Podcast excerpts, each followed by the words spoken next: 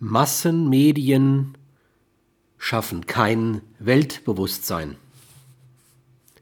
Der Raum grenzenloser Offenheit, der durch die Technik der Moderne erzeugt wird, sollte helfen, das Fremde als Beiwerk zu akzeptieren. Doch gerade das Gegenteil ist der Fall.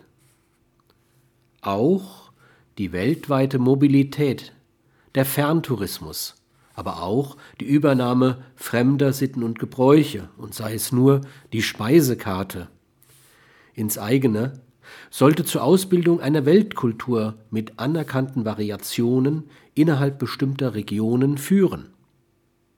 Die Definition des Fremden sollte ebenso unscharf werden wie die des eigenen.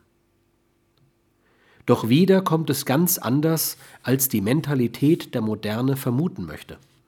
Das Ausgrenzungsproblem zur Sicherung der eigenen Identität verstärkt eher die Absonderung, wenigstens als mentale.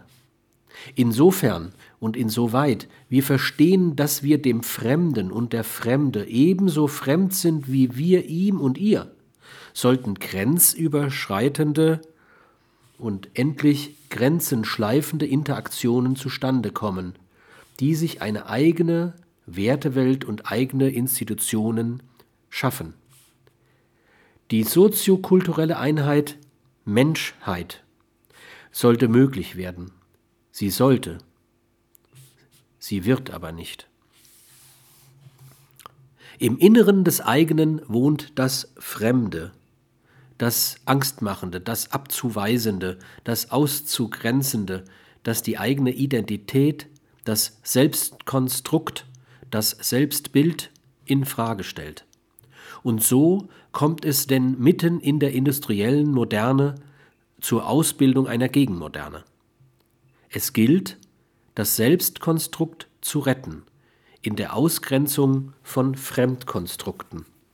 Das Fremde muss wieder zum Gegner, ja zum Feind werden, um das Selbst, das meist sehr schwach ausgebildete, zu sichern und zu schützen, denn es könnte sonst im Fremden untergehen.